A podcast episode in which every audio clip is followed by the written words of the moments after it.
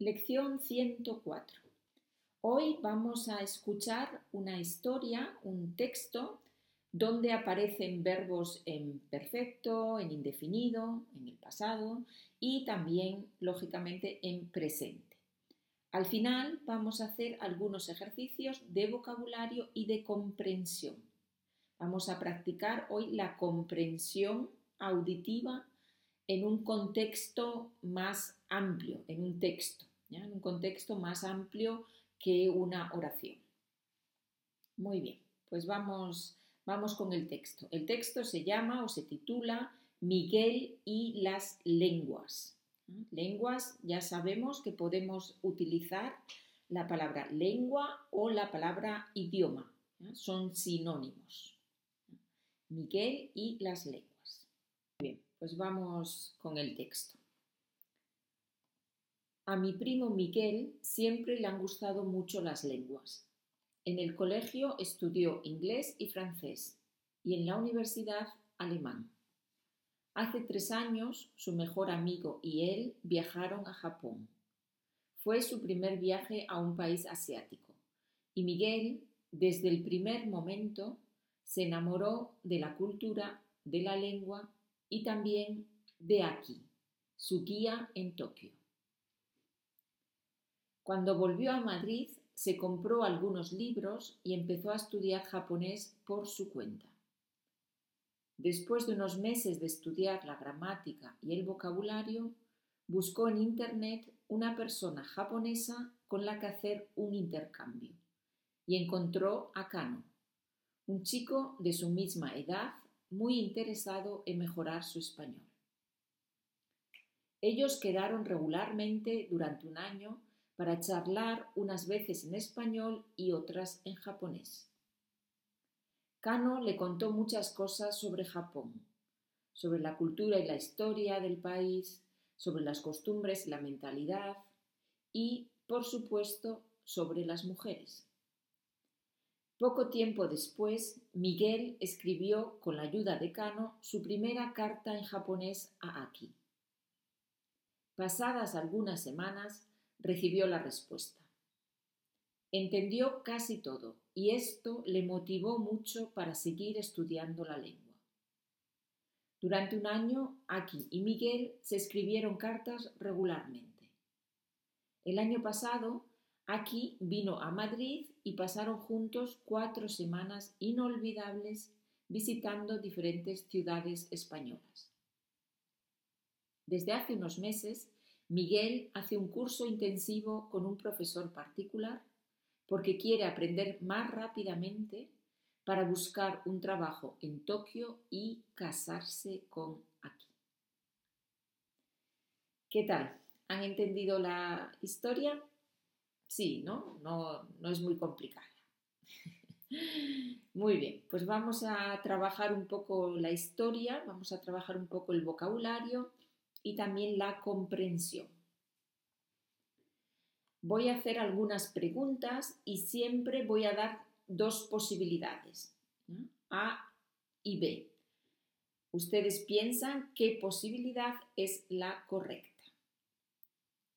Ich stelle einige Fragen mit zwei möglichen Antworten A und W. Sie überlegen ein bisschen und dann sage ich, was richtig ist. Fangen wir mit Vokabeln. 1. ¿Qué significa la palabra guía? Aquí es la guía de Miguel. ¿Qué significa la palabra guía?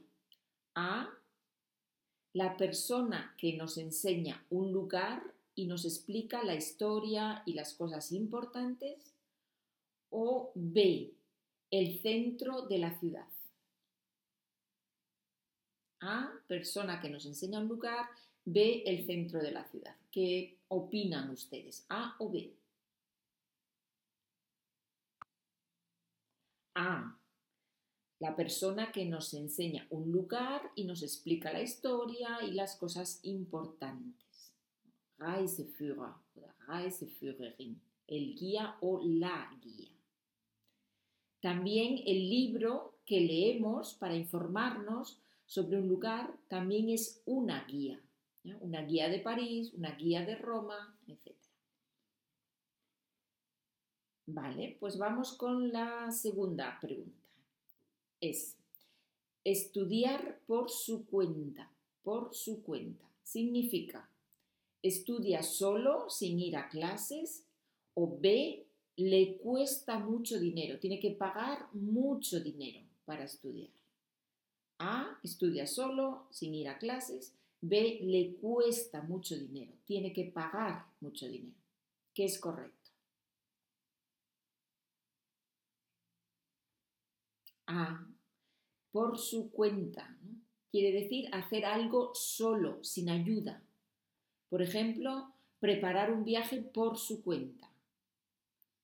Nosotros reservamos el viaje por nuestra cuenta. Significa que nosotros en Internet o por nuestra cuenta hemos reservado el viaje sin ayudas, sin ayuda de otras personas, sin una agencia de viajes, etcétera, por nuestra cuenta, por mi cuenta. Depende qué persona puede ser em, por mi cuenta o por nuestra cuenta. Tres, hacer un intercambio. En el texto aparece la expresión hacer un intercambio. ¿Qué significa hacer un intercambio? Significa, A, cambiar de planes, de idea, o B, yo te doy una cosa y tú me das otra. En este caso, yo te ayudo a aprender español y tú me ayudas a aprender japonés. A o B. B. Hacer un intercambio significa un intercambio de un idioma, Significa que yo te ayudo con el español y tú me ayudas con el alemán, por ejemplo. Hacer un intercambio. También en otros contextos. Intercambiar unos libros o ropa. Por ejemplo, mis hermanas siempre se intercambian la ropa. Intercambiarse algo. Se intercambia la ropa. Una se pone la ropa de la otra. Vamos con cuatro tenemos inolvidable, unas semanas inolvidables. ¿Qué significa inolvidable? A, que voy a recordar siempre esas semanas, o B, que no voy a recordar, voy a olvidarlas rápidamente. A o B.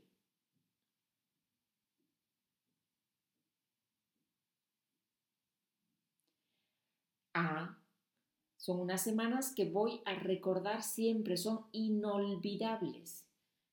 Olvidar significa vergessen. Inolvidable significa que no puedo olvidar. Algo puede ser inolvidable porque fue maravilloso o porque fue una experiencia horrible. También, también puede ser. Cuando algo es muy malo, no lo vamos a olvidar nunca. Es inolvidable. Muy bien, pues ahora vamos con algunas, con tres preguntas sobre de comprensión, sobre el contenido del texto. ¿Desde cuándo y por qué aprende Miguel japonés? ¿Desde cuándo? ¿Desde cuándo y por qué aprende Miguel japonés? ¿Qué piensan ustedes?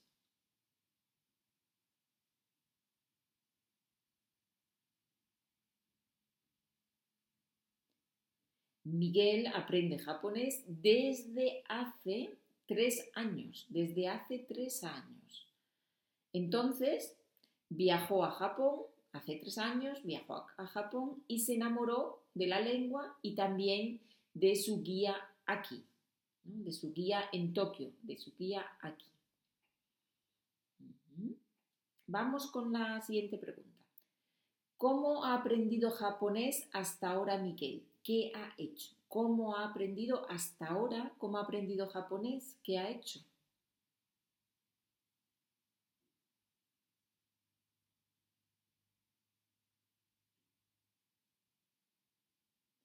Al principio estudió solo, por su cuenta, con libros, y después hizo un intercambio con un chico japonés.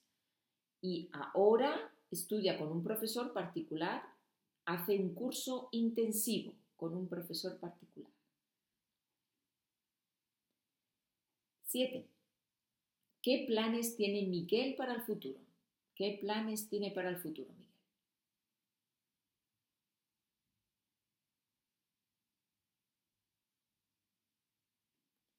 Miguel quiere irse a vivir a Japón, quiere encontrar un trabajo allí en Japón y quiere casarse con Aki.